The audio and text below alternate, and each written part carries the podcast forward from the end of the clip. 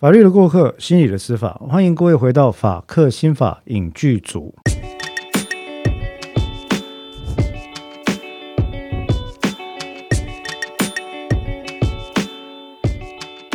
呃，各位听众朋友，大家好，我是黄志豪律师。我是彭湘君，临床心理师。呃，今天的这个发音不知道为什么特别的文青吗？虚虚弱 会吗？每一集你都这样讲啊？对，每一集我都这样，因为我想要那个虚竹这样子。好，这这是无聊的笑话，请原谅我哈。那么今天呢，接下来我们几集哦，其实会呃，也也没有人 sponsor 了哈。但是我们法克新法影剧组其实做到现在，我们也我我觉得也很感谢，就受到很多听众的支持。虽然二零二零年呢，我的另外一个节目跟蔡宇哲老师合作的《哇塞心理学》有上这个 Apple 的排行榜，但很不幸的是，我们的法克新法影剧组没有。但是没有这件事情呢，对我来说并不是一个怀忧丧志的理由了，因为很简单，我们本来就是小众哈。可以，这这算是一种为什么小众有一种骄傲的感觉？也不是，坦白讲，我也不敢觉得小众有什么好骄傲的。但是我的意思是说，我们毕竟是，呃，我觉得很多东西是比较怎么讲，司法啊、心理啊、影剧啊，它的受众是比较明显的。嗯，那另外一个，将军，你不是说那个你妈妈伯母在听我们节目的时候？偶尔会分神嘛，对不对？哈，他直接睡着，他是当做助眠在使用。对，那我我完全觉得这是可以理解的，因为有时候啊，真的是我们谈的议题会难免会稍微深一点点。那这个情况其实可以理解啊。那所以呢，错了，另外一种用途。对啊，所以呃，我们这个节目其实我觉得说，本来一开始来做这个节目，也就不是为了要上排行榜啊、冲流量啊、拿赞助啊、取得这个点阅率，没有点阅率了哈，收听率，或者是说变成这个网红或网白等等，没有网白了。总而言之呢，我觉得就是一个传播，我觉得呃，传播一个知识，那跟大家分享这样子。那这接下来这几集啊，因为现在时序正好在我们是在录音的时候呢，也进入了十二月。那我这边也顺便跟大家讲一下，就是说进入十二月的时候呢，我们要开始前几集都是特辑嘛，哈，我们聊了临床心理师，也受到很多朋友的回馈。这一集开始，我们要回到我们的原本节目形态，就是专门来讨论司法心理学跟影剧这三个主题相关啊。那其实比较要跟大家分享的是，十二月开始呢。呃，我们在桃园的光影电影院，对，哎，我每次都讲错哦，台北是华山是光点，对，桃园这个是光影电影院，我们帮他们呢做了一个呃策展啊，就是一个影展。那十二月份影展的主题是我们与司法的距离。那显然，呃，我们策策展的这个内容呢，基本上来讲就会是跟司法相关的电影。可是没有那么简单哦，哈！我们一整个月分成四周的策展主题里面，也包括了四个小主题。嗯，第一个女性与法律哦，第一周我们专门讲在法律当中的女性她的面貌、她的群像。那第二个呢是简便与正义，简便指的是检察官、辩护人了哈，就是在在法庭上攻防的两方与正义这样的概念，正义到底是什么？我们会讨论到一般法庭中的正义，我们会讨论到社会眼中的正义，我们也可能也必须要讨论到所谓的转型正义，嗯，这些事情哈。那这个是第二周的主题，把女性放在第一周有什么特别的想法吗？有，因为我我这你这点问的真好啊，真的是我把它放在第一周，是因为我认为目前在法律界里面啊，或者许多的专业界里面。女性的情况是 underrepresented，就是就是，我觉得员额不够多。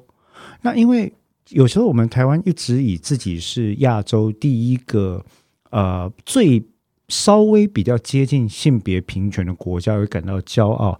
但是我讲一句可能大家听起来不是太舒服的话，就是说我觉得其实还不够，嗯，还不够。那当我看着我在成长的女儿的时候。当我看着在在在这个法律或者是其他专业领域的这个女性从业人员的时候，那我就不禁要想说还不够，还不够。那这里就会提到我们要讲的，其实今天我们会提到几部电影跟女性法官有关啊。那其实里面就有一个非常有名，前一阵子其实刚刚谢世的这个法官呢，呃，Ruth Bader Ginsburg。金斯伯格大法官，我们一般都叫 RBG 啦。那这个 RBG 大法官，他曾经讲过一句很有名的话哦。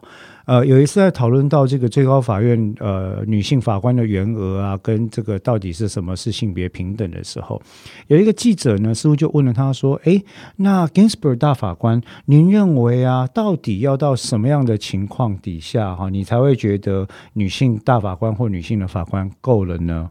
哦。他的回答我记得是：等到有一天最高法院的九名最呃大法官都是女性，但是却没有人问你这样的问题的时候，那时候我会认为就够了。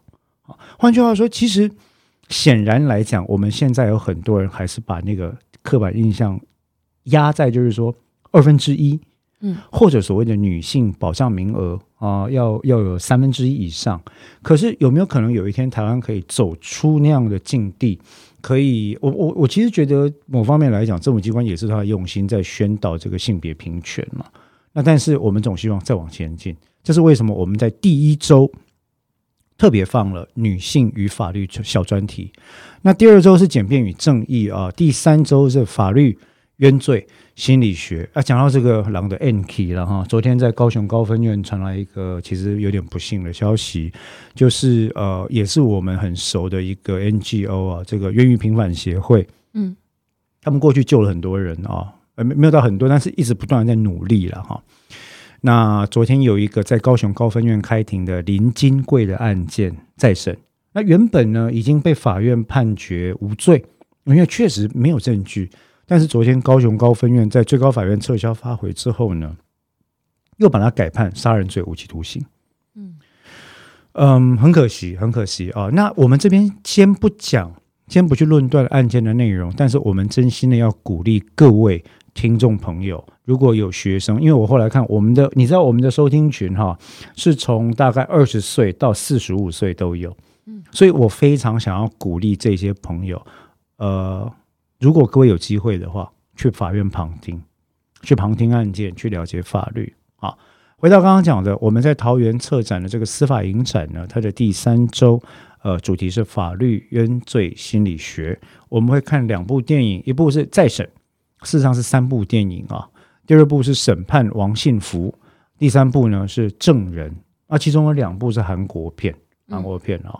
我其实对韩国片没有偏好，但是我不得不称赞韩国的电影业，近十年以来以法律议题开创了非常多不同面向的讨论。哦，这个真的是不简单的一个尝试。我非常期盼我们台湾有一天可以走到那个地步啊。那其中有一部片比较特别，是审判王信福了。这个有点利益冲突哟，是这样讲哟，因为我也有参与演这部片啊。审判王信福是一部。伪纪录片，伪装的纪录片，他在描述王信福这个冤案的故事啊。那所以这第三个礼拜，第四个礼拜呢，这个我们来谈法律中的民主，也就是国民审判这个概念。各位大概不知道，现在已经时近隆冬，已经进入十二月初了。可是大家可能还不知道，再过一年多，民国今年一百零九年嘛，哈，明年一百一十。一百一十一，一百一十二，一百一十二年的元旦啊，那这个大家就要开始准备上路当国民法官了。嗯，那国民法官跟美国的陪审团有什么不一样的地方？国民法官跟德国的参审法官有什么不一样的地方？国民法官到底要判什么？这些东西，那你该怎么样跟人家讨论，或者是去看一个案件？我觉得这些东西应该是很有趣的。所以这是我们在第四个礼拜，也就是十二月二十五跟十二月二十七那一周所会谈的。那同时呢，也跟各位听众朋友再宣布一下，就是说我跟呃彭湘君湘君哦，我们会在十二月二十七号礼拜天下午的两点，也到桃园的光影电影院，当天播映完最后一部。电影《十二怒汉》之后呢，我觉得它有一个特别的意义，我们要来跟大家做映后的座谈。嗯，好，那么以上呢这些片，其实各位如果有兴趣的话，请你上这个网站呢去搜查呃去搜寻呢桃园光影电影院，光跟影子光影电影院啊，那里面就有一个十二月的策展主题，我们与司法的距离就有了。那所以。在这个主题之下，接下来我们讲的几集大概都会跟嗯我们要讨论的主题有这个这个策展的主题有关啊。那今天我们要讨论什么呢？今天我们要讨论的这个电影呢，其实一次有两部，一鱼二吃。我们第一个要讨论的主题，这一集跟下一集都是法律中的女性，尤其是讨论到女法官这件事情。嗯，湘君，你知道台湾有女法官协会吗？我不知道哎、有，我我们有一个女法官协会。诶，不过，呃，我个人的浅见是，我想，我看女法官协会过去的发言，其实我觉得，呃，嗯，我个人觉得他们还是稍微比较保守了哈。嗯那虽然前一阵子这个 RBG 大法官过世的时候，其实很多人法法律人，包括在台湾的法律人跟学者，做出来缅怀他。不过，我觉得其实真正应该我们应该考虑的事情是说，如何提升在法律圈乃至于每一个圈子里面女性专业工作者或者女性工作者，甚至一般劳动者的地位，嗯，跟权益的平等是跟意识。所以，我们今天要讨论的两部电影呢，其实一部是纪录片，它叫《RBG 不恐龙大法官》。坦白讲，对于台湾的命名哲学，我从来没有搞懂过。呃，其实这部原名就是 RBG 了。什么是嗯 RBG 呢、Ruth Bader Ginsburg 就是金斯伯格大法官的原名、嗯啊，所以他们简单就叫 RBG 嘛。然后甚至在美国，因为他广受他近十年来广受法律系学生呃跟这个呃自由主义者跟女权主义者的热爱，所以他们甚至有人用他的脸、他的头像去做 T 恤，然后上面就打了 Notorious RBG。Notorious 本来是声名狼藉的意思啊，但是因为在美国，有时候这些字可以拿来用用作一种反义，或者反而是称赞。Notorious RBG 其实就是说，意思它是特立独行的。那也蛮适合你的啊。我们要不要做一个 T 恤？我是很 notorious 啦，但是我是真的的 notorious，不是人家那种了哈。那我觉得其实这一部这一部这一部呃纪录片很好看，非常好看。他因为他在讲，就是说这个 RBG 啊大法官他的他他自述，然后他的演讲，他讲他在布鲁克林的生活，他讲他在哈佛法学院受到歧视的过程。嗯他讲他怎么在早年的时候办案子，他讲他担任司法部长时候的想法，最后他被选上哦，就是被任命为大法官。那在这里面，他对男性跟女性的看法是什么，分野是什么？不得不提的是，他有一个非常非常 understanding 的先生，一个配偶。那这个配偶呢，他的角色后来也在另外一部电影叫做《法律女王》，台湾是这样翻。Again，我不知道命名的逻辑是什么，但是它的英文名字叫做《On the Basis of Sex》，以性别为基础之战，其实就是性别之战啊。那他讨论什么？其实那部电影讨论的是 RBG 大法官早年在担任律师的时候，那他曾经做出一系列主张这个性别平权的奋斗。那坦白讲，律师要主张平权的奋斗，也只能透过在案件里面奋斗来做了。嗯所以在讲说打了一个案子哦，这个案子非常有趣，我们等一下会聊到。那今天讲的这两部电影呢，这个 RBG 不恐龙大法官，基本上来讲是二零一八年上映的，是英文片。那整个片长其实不长，才九十九分钟。我强烈的推荐，如果家里有呃小朋友啊，我觉得高中以下的小朋友都很适合看这两部片子。但是呢，因为《法律女王》里面有一段她跟她老公小小的亲热戏，所以大家要有这个心理准备了哈。不好意思，因为有些时候这个官方的分级制度对我来说有点视若无睹，那各位要稍微看一下，这个先讲一下。但是这部片其实我认为它对于孩子的成长是有启蒙效力的。哦，它它会让你知道说，嗯，社会的真实情况。那作为一个女性，你的观点是什么？作为一个男性，你的观点又是什么？这跟我们等一下讨论到司法心理学一个重要的议题，就是刻板印象会有相当的关系。嗯，那这部片其实是纪录片哦，其实他就在讲述这个 Ginsburg 大法官的轨迹。二零一八年，他获得了美国最佳纪录片，然后甚至也获得了奥斯卡最佳纪录片的提名。那另外一部电影《法律女王》（On the Basis of Sex） 呢，则是在二零一八年。其实二零一八年我们说是金斯伯格大法官那一的一年啊，因为他真的就是广受推崇这样子。那《法律女王》这部电影呢，其实它的导演是 Mimi Letter 呃，这个这个导演可能比较少人知道，不过以前我看过他另外一部电影叫做《把爱传出去》，看过吗？有我有你看过你，居然有看过那部电影？小的时候就看过。小好小的时候，Pay It Forward 啊、那个男生是一个叫叫什么 Osman，呃，很可爱，什么 Haley Joe Osman 之类的。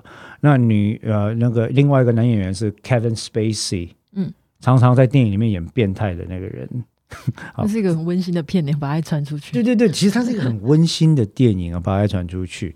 那导演是那个电影的导演。那这部片的演员呢，其实是 Felicity Jones 啊、费利西利·琼斯，然后 Army Hammer。讲到 Army Fel Felicity Jones 也是，诶，他我记得他是上一任的这个呃 Laura，你知道古墓奇兵罗拉。好，我记得好像是他担任最新版的 Laura。原来如此，我还停在很以前的。以前是那个 Angelina Jolie 了，那个已经很久了哈。然后那个男主角则是 Army Hammer。如果有人不知道 Army Hammer 是谁的话，我跟各位坦白的报告，他就是当代三十岁以上男性到五十岁之间的天才。这个天菜呢，是不管在同志界或者是异性恋界都是天通吃的一个天菜。他曾经参与过两部片，我怎么这样讲呢？一部是商业片，他跟那个演超人那个谁啊，很很壮很壮那个人叫什么？我想不起来。我一下想不起来。总而言之，他他跟那个演超人那个男生哦，哦，Henry Cavill，亨利卡维尔，英国人。他们他跟 Army Hammer 演了一部叫做 UNCLE Uncle，哦，这什么什么特务的。然后呢，里面就是两个人都是很帅，然后都是很壮，然后一个是美国特务，一个是英国特务，这样。那这部片，如果你觉得说这这有什么好讲的，我要讲另外一部神作《Call Me by Your Name》。嗯，那在这里面，Army Hammer 跟那个另外一位呃少年天才 Timothy Chalamet，湘军一脸，各位 湘军现在一脸狐疑，就是我刚念了几个名字，他完全没听过。哎，提摩西夏勒梅是你知道是当代二十岁的天才啊。哦，我已经三十了。好，那 Army Hammer 你也不知道，你看哈。对，好，总而言之，这个总而言之啊，Army Hammer 演这个呃 RPG 大法官的先生啊，他的配偶。那后面还有一些像 Justin Thoreau 啦，或者是老牌演员 Casey Bates 啊，凯西贝兹。看过《战力游戏》吗？没有。哎，你讲不你看电影，你把我拜托哎哦哎、，我看的可能你都没看呢，我都看国片。国片我有看啊，哦，好，但是就不会进到我们这个《节目。亲爱的房客》。啊，刻在心里的名字啊，红衣小女孩一，红衣小女孩二啊，哦，还有三，有有三吗？有有有人面鱼。哦，人人面鱼有点像，好不 好？OK。总而言之呢，我们刚刚讲的演员其实都很棒的演员哦。那这部不过这一部《法律女王》跟前一部我们讲的 RBG 有相当的区别是，呃，我我必须要讲哦，呃，with all due respect，对当事人我还是很尊重，但是这部片美化的太过分了，因为太太过分了哦，单单把 单单把呃。Ginsburg 大法官跟她的老公用这两个演员来演，然后里面呈现的东西，我觉得其实有点太让人出戏了。好，但是除此之外，其实整部电影是围绕着一个案件在处理的，还有它里面一些刻板印象在处理的。这个案子呢叫做 Moritz versus Commissioner。那我们等一下会提到这个案子啊。那我们刚刚讲到这个呃大法官。包括 RBG 啦，包括《法律女王》这两部片哦，其实我们今天要讨论的心理学议题哦是什么呢？是刻板印象这件事。湘君，你你觉得呃，我们目前台湾的性别平权做的够了吗？哦，这一题很危险呢，我当然要说不够啊。也也我没有要套话的意思啊。嗯，可是如果跟其他国家相比呢？为什么这件事情不能拿来比啊？不能拿来比哦。对啊，你的回答怎么那么的政治正确 啊？对我我也同意，我也同意啊。对啊，这需要这件事情不需要拿来比啊。那我们在讨论性别平权的时候，其实我最常听到的一个说法啊，他就是会有长辈，通常也是善意的长辈，或者说一些呃来自于不同背景的朋友，他们可能就会去问说：奇怪，为什么你们这些主张性别平权的人哦，为什么你们讲话的立场都这么激烈呢？嗯啊为什么你们的感觉都是唯恐天下不乱呢？为什么你们都不愿意去照顾到我们这些人的心态，或者是去维护到原有的秩序跟传统呢？嗯哦，那你这样叫我们怎么能够跟你们共鸣呢？其实我认真的想过这些问题，哎，我认真想过这些问题哦、那可是我要讲一件事情，我认为性别平权的一个最大的，不能说病灶了，可是我觉得一个很有很有趣的重点是说，刻板印象这件事情，嗯，相当程度的主导了我们观看世界的角度。是对吧所以它是一个让你不会消耗那么多认知资源的一个捷径嘛。好，啊、对，好，所以如果以 Daniel Kahneman，他曾经得到经济学奖，诺贝尔经济学奖，如果以他的观点来看的话，他就会在行为经济学的分析里面把它列为一种 heuristics，嗯一种我们叫捷思。那刚刚湘军提到了一种认知上的捷径，其实这个理论很简单，就是说，诶，心理学家认为说人类的认知资源有限啦，是啊，你不断的去耗费认知资源嘛，去做 t 呢？你反正每一个事情都要从头找证据、查核，查核完之后辩论，辩论完之后分析、确认、回馈、修正。哇塞，每个人一天有多少时间这样搞？是啊，是所以，所以很多时候，呃，有一个倾向，我记得我看过一篇 paper，他在讲说，对于认知偏误、刻板印象跟认知失调这三件事情，哈，阅读是帮助克服的大大呃很大的助力。阅读阅读、学习什么？嗯学习任何东西，，OK，哎，嗯到最后其实也不要求你阅读什么，就是说大量阅读、无主题阅读或者学习，其实对于相当程度克服认知失调，它等于就是增广你的接受力，有点好像就是说嗯我们嗯打疫苗的概念，对，你书看多了，什么理论你都看过了，其实你就不会觉得有什么东西很奇怪。对我来说，那个应该是叫做就是扩增你的想象啊。OK，嗯嗯嗯，哦，你要说 broaden your imagination 也可以，或者说就是让你觉得说，嗯，呃，我接触到这个理论或观点的时候，并没有那么的令人震惊，并没有被颠覆世界的感嗯觉。新资讯对你来就是违反违反你认刻板印象的新资讯，对你来说不会造成你的威胁，没错，你因为的世界观不会整个被打碎。正确，因为我们在讨论到性别平权大敌的时候，我之前看了 paper，其实他们一直在指出说，stereotype 刻板印象这件事情，其实性别平权的大敌。为什么是性别平权的大敌呢？啊，就讲攻击顾威啊，啊就你这个人如果做事情不对的话，哈，就是啊什么天不叫尬技，狼不叫伦理啦。嗯，哦，你看那怎么，像之前我们在讨论这个同婚的时候，很多长辈其实出来讲啊。嗯说哎呦，人家笑脸的安呢这样搞哈、那那那那台湾这样子不是被你们搞得乱七八糟，伦理道德都不见了哈、嗯嗯什么两个爸爸，我觉得其实误解很多了。嗯哦那那个那个时候，当然大家有些会有一些反应，可是作为一个心理学者，我那时候第一个想到就是说，哦，刻板印象呢？嗯。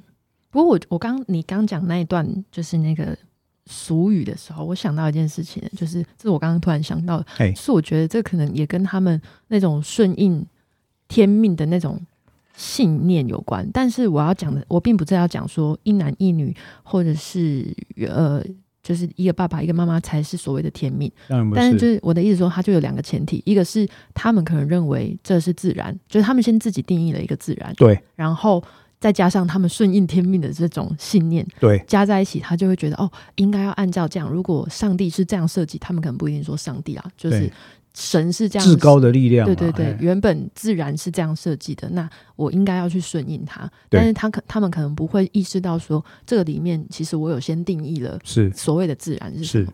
那还有另外一件事情，就是说刻板印象歧视，刻板印象的极致就是歧视嘛。对这件事情，其实就心理学家的角度，我会觉得他留下来是有意义的。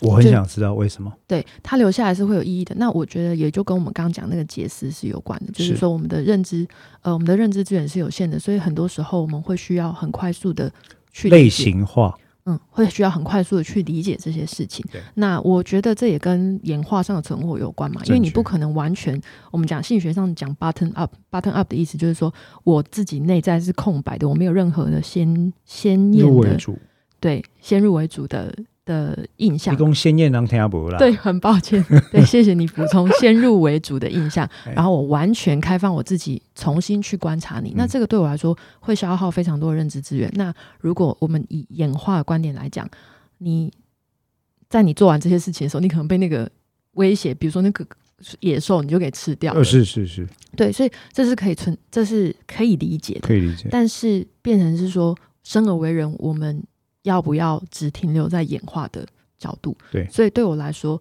呃，除了阅读以外，呃，以一个临床心理师会讲的话，我会觉得，呃，性别平权要任何的平权，我觉得都是如此，就是除了扩增扩增你的想象力，呃。更多的阅读以外，另外一个就是自我觉察以及自我决定。对，就是我知道我哦，我发现我可能会有某种程度的偏误，然后我也我也知道这些东西存在是原本是有理由，它有帮助我快速的看某些东西。可是，在我认识越来越多的资讯之后，我知道有些人不是这样子生活的。嗯我知道我的快速的刻板印象，只用刻板印象去判断别人，是会造成某些人受苦的。嗯，因此，我决定在刻板印象以外，我决定不用刻板印象来看别人。嗯嗯我我我其实非常非常的欣赏，也同意湘君刚刚讲的那一段话，就是说，呃，我觉得这段话，我我认为它最大的贡献是哦，我要先从一个现象谈起，就是说，现在我们只要讲到性别平权，或者女权，或者呃同志的权利，嗯其实很多时候很快就会落入一个两极化的严重纷争。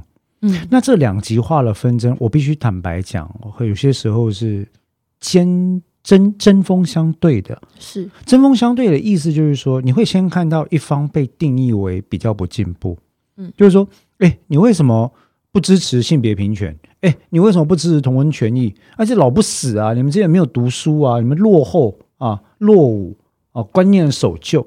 那像这样的情况，会引发这些人他更进一步的防卫，对，他会防卫他的整个 defense mechanism 会起来，他会说：“好啊，没关系，你要这样讲，你们这些人就是很奇怪。”好，那你就会发现双方的撕裂越来越严重，是，那永远这个关系得不到修复。嗯我想说，如果大家可以理解，尤其是自由派的朋友们，如果可以理解到湘军刚刚提到，就是说人的人的行为、人的认知、人的想法，其实往往来自于原生家庭所接触到的行为模式跟资讯，以及后天的养成，以及一部分是先天的遗传这些因素的话，你就可以理解到说，在我们父执辈那一代哈，对于他们来讲，伦理道德、传统价值、天命，或者是一般上几代传承下来的香火的概念，或者是呃什么房有没有哈？这个这个这个这个香火传承的概念，其实是非常非常重要的。那所以对于他们来说，如果这些概念已经主导了他们人生长达五十年的时候，你现在突然一夜之间跟他说：“哎，你要变进步派啊！你你隔天早上睡醒，你就要变自由派。”其实我觉得是不容易的嗯嗯，哦。所以刚刚湘军那段话，我其实很想跟我，我觉得某程度上，我跟湘军可能想法都比较偏向自由派。嗯或者是权力派这一派，可是，在沟通的过程里面，其实我相信我跟湘军都有坚守一个原则，就是说，并不对反对意见者做出审判了。嗯，哦，那我我认为跟我们的心理学训练有关，所以刚刚那一段话，我想做这个注解，也送给嗯，如果有在听，或者你还是热切的期盼跟不同意见者进行对话沟通的情况，那我我觉得或许你可以思考一下。不过就集体的层面来讲，就是对一对一来讲的时候，对于对方的理解是重要的。不过集体层面来讲，冲撞某些部分还是必要的啦。冲撞啦！你你在我们事务所，我们哪一件案子没有在冲撞？是啊是啊是啊，像我刚刚讲的这么温和，我平常也是很会跟人家吵架。对啊，所以是可以理解的啦。所以我，我觉得是区分。以我自己的例子来讲，我也是区分，就是说我只要在跟身旁的亲属、好友、长辈、晚辈，那他立场跟我不一样的时候，我第一个反应一定是很有趣，我是真的有兴趣，因为我要跟他说：“哎，那你多跟我讲一下，我想知道为什么，你可不可以告诉我为什么？”对方有相信你吗？我可是我是真的啊，而且我跟你讲，呃，概念跟我相反的朋友很多呢。我有很多朋友是严格的支持严刑峻法的，嗯，我有很多的朋友是双手高举赞成死刑的，我有比较少的朋友是不太喜欢同性婚姻的，甚至对于女性、对于刻板印象、对于同婚都有比较保保守的想法的。那我并不会因为这样而把他们定义为坏人或者不能往来嘛。但我是说，当你你真心的觉得你想要开放的了解他们的想法的时候，他们愿意这么做吗？就是他们可以相信你，或者是我我我认为有一个巨大的区别是，你刚刚讲到觉察这件事情啊，我我就要用一个字来回应，叫做 sincerity，嗯叫做真诚或真挚。就是说，当我想要知道的时候，是因为我我会跟他们承认说，不好意思，我意见跟你不一样啊，可是我真的很想知道。说不定你会可以说服我啊！你你告诉我你看到的，你告诉我你的理论，你告诉我听到的，就好像我们在做呃刑事辩护的时候，有很多的听众朋友，或者是有很多我的朋友就会说：“啊，你有没有想过被害者他们的心酸，他们的难过？”嗯我说：“你这个题型很重要呢，我需要去想。”那我就会跟他坦诚说：“其实我告诉你，我每次翻开卷宗，一定先看侦查卷，嗯一定先看被害者的惨状，因为我要不断的提醒我自己，我的工作是什么样的重量。”嗯嗯那所以在讨论这些性别议题的时候，我也会想要对那些跟我意见不同的人，用一种真挚而不是居高临下的态度。我每一堂工用不读册，拜托你读册好不好？嗯读一下西蒙波娃好吗？太难，哦读一下现代女性主义论述好。我我不能这样讲，但是我会很诚恳的说，那你可不可以告诉我你的想法？嗯，那如果你想听我的，我也告诉你我的想法。但如果你不想听我的也没关系，至少你告诉我你的想法。我的经验是，湘君，我跟你说，在面对我，我觉得死刑这一题大概已经是最激烈、最难的。我在跟这么多支持死刑的朋友谈过之后，有一些人会改变心意，有一些人不会改变心意。但是最令我惊喜的是，我们都可以当朋友。嗯，他不会觉得说黄少你支持废死，你这就是个王八蛋，那也不会有这个念头。嗯嗯。然后他如果愿意听的话，他也知道说哦，我大概知道你的想法，我现在还不太能够完全接受，但我了解你了。嗯嗯嗯，对，因为有的时候从理由细部的去着手，而不是阵营的去沟通，是啊，是啊，先区分阵营的时候，我们就不可能沟通。但有的时候，你的理由，我的理由，有可能我同意你的理由，只是我们最后得出来的答案并不一样。完全正确。嗯，而且我觉得聆听是觉察的重要一步。是是，你你如果但是聆听的真挚与否，讲话的人百分之一千听得出来。我就在我跟小孩子沟通的过程里面，我举个例子，很多时候聆听这个动作，哎，现在好像很开花，但没关系，我把这一句讲完。很多时候聆听这个动作，例如说我在对小孩子讲话的时候，我是不要不止小孩子，就是说我对任何人讲话，我严守几个基本原则。第一个，我手上绝对不会有三 C，嗯就是我不会一边划手，哪怕对方是，不要说我的属下啦，就是或者是孩子或者我的学生，我绝对不在手上拿个手机或者是三 C，或者一边看书一边处理事情这样做。我一定是把东西放下，基本上尽可能把我的脸跟身体转过来面对他。可行的话，我会把我的目光呃调到跟他一样的高度。嗯，然后对孩子，对，对，特别是对孩子，我如果不是蹲下来，我就是坐下来。嗯嗯然后呢，我会开始说啊，不好意思，你刚刚进来说我在忙，那现在我可以听听讲，你可以跟我讲吗？我很想听。嗯嗯这种态度其实会主导对方对你的感觉。嗯这个感觉就是说，我我就算你不同意我讲的，可是你尊重我，哎，我有被聆听感，嗯，嗯我觉得这是真挚沟通的第一步了。是，不过真的很不容易做到啊。而且，呃，在沟通的时候，大家我觉得很第一个是很容易落入输赢，然后有些人，而且有些人会觉得，他可能会觉得说，你现在在听，你就是在想等一下要怎样反驳我，所以这是很困难的沟通议题啊。不过我们已经跑太远，也许我们改天聊别的。也许可以聊沟通心理学啊，对对对，但是回到性别平权这一题，其实比较辛苦，就是说我们在讨论到刻板印象的时候，其实很多时候过去 paper 的研究，我们在我们在看所谓的刻板印象这件事情，固然在演化心理学上有它的根基嗯，它是一种结思，它帮助我们快速分类，它帮我们节省认知资源。可是我觉得很多时候它就会造成后续的一些撕裂，像今年在美国的大选出现了相当大有关左派跟右派的争议，嗯。甚至有一个很有趣的议题，除了性别之外哦，像我一个朋友，然后他在耶鲁，他是专门研究女性法学的，他他他之前是这个某个地方法院的公社辩护人士的主任公社辩护人，很很棒的一个一个律师，她是女生哦。然后呢，她看到了台湾有非常多人支持川普，嗯。然后某一天她就跟我说，她说我我很伤心，因为我对台湾人印象非常好，你们怎么可以支持这样的一个粗鄙不文、言行下流、轻视女性，然后忽略人权的人？嗯。那我听完了之后，我就跟她说：“嗯，我完全理解你在想什么，但是台湾人他们的思考也因为生存的必要性而被被迫做出了一些思考上的改变，有点像是说所谓的功利主义或利益至上这件事情。嗯那所以台湾人目前会支持的对象，一定就是对台湾的整体生存短期上看起来最有利的。嗯近期、中期、长期我们还不敢讲，短期看起来最有利的，不太会把我们的国家整个丢给别人啊，嗯嗯作为这个砧板上的鱼肉的。是啊是，那很很有可能很多人就相信川普，他为了他的利益，暂时会需要用到台湾。嗯，那所以我解释完之后，这个就是我们在讲说，有时候刻板印象这件事情哦，其实会会这会需要沟通啊。嗯那回到性别的场域的话，这个这个这个剧这个戏其实提出一个很有趣的，它里面有一个案件叫 Moritz versus Commissioner。那这个这个案子啊，为什么大法官在当律师的时候办这个案子？它有趣在哪里呢？我们来跟大家讲一下。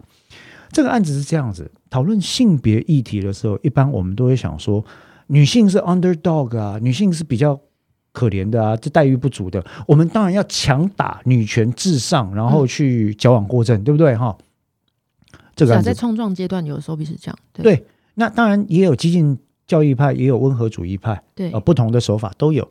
但是为什么提到这个案子？是因为这个案子其实是一个一个未婚的中年男性，非常的孝顺。那因为妈妈生病了，所以他看他在做看护。哦，那看护的过程里面呢，呃，在美国其实有非常多州哈，对于就是说，如果你没有请没有钱请外面的看护，因为人工很贵嘛，或者没有办法请到外面的看护，那么你自己担任看护的时数是可以按照市价或者是一定折数打过之后，拿来扣抵你的所得税。你你就可以把它扣掉，当做你的费用。那当然就变成你自己是看护嘛。可是当年在这个案子里面有一个特色，国税局只承认女性做看护工作、看护自己的亲人的工作时数可以扣抵，男性呢不行。为什么不行？男性是在外工作的啊，你凭什么跟我说你在家看护老人？嗯你讲这话是骗我吧？嗯为什么？为哎，我明明就看护，为什么你觉得我骗你？我妈可以作证啊！不管法律就是这样定的，男主外，女主内。嗯女性的看护可以扣，这是国家给她的福利。男性当看护这个事情，我们是认为是例外，不能接受。嗯于是 Ginsburg 他们就拿到了这个案子，原本就是一个税务诉讼去打。他一开始就主张要打什么？打男女平等为限，男女不平等的为限，就是说，凭什么这样的照护会给女性而不给男性？嗯，所以他透过这个诉讼，很技巧的化解了第一道关卡。为什么你们女权主义者都是大小声，只帮女性说话？嗯你知道，在我们南在台湾呢、常常有一个吵架的起手式。是什么？当我们说到女权主义或者女性主义的时候，对方的起手式就是说，没有什么女权主义了，我主张男女平等的。嗯，是 那那其实他们可能，我觉得可以多读一点，就是跟女性主义相关的作品，他会理解这个运动的脉络了嗯哈。但是，一样回到这个案子哦，其实在这个案子里面，所真正 underlying 的就是 stereotype。为什么医生一定是男的？嗯，为什么看护一定看护一定是女的？为什么呃当在家里照顾老老人的人一定要是女生。嗯为什么在外面广告公司的高阶主管都要是男生？嗯广告狂人你应该也没看过了哈。就说这些 stereotypes 其实是造成当日性别平权的大敌。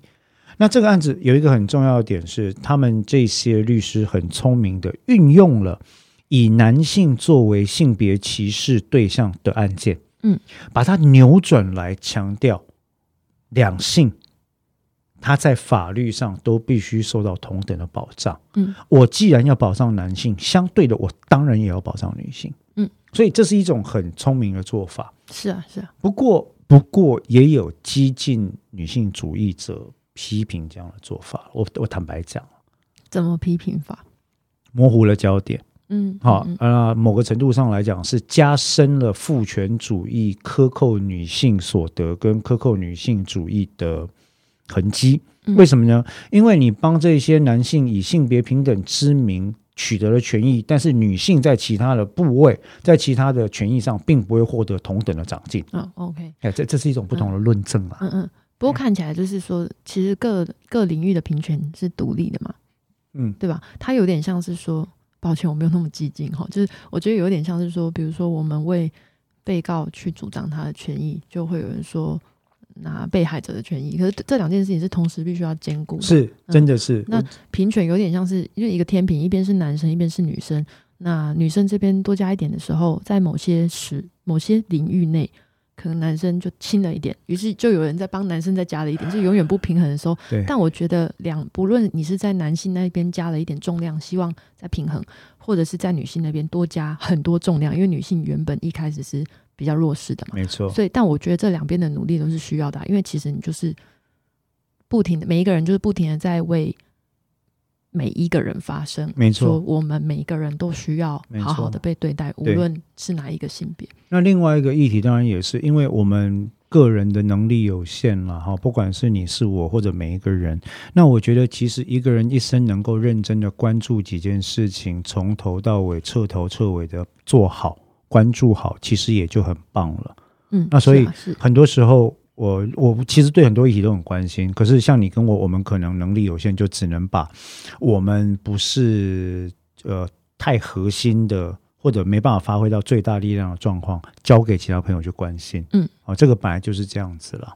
对，那所以我们今天讨论到呃，不管是 RBG 不恐龙大法官这部纪录片，或者法律女王这部呃传记型的电影啊，其实我们也就讨论到性别平权跟背后的刻板印象。嗯，那其实刻板印象有一派的理论说，它本质上来讲是让他的认知不失调的一种手法认知不失调。（cognitive dissonance）。嗯认知失调理论其实很简单啦，就是说，你我们刚刚不是有一句话吗？天爱叫尬技，狼爱叫伦理，有没有？嗯天要造甲子，人要走伦理嘛，要尊重伦理嘛，哈。那当他毕生是在这样的这个这个这个呃理论回圈里面长大的时候，你突然跟他讲说，哎，没有哦。你所认识到的什么甲子跟伦理，那个其实并不是绝对，boom，它会出现认知失调。嗯哦，这怎么可能？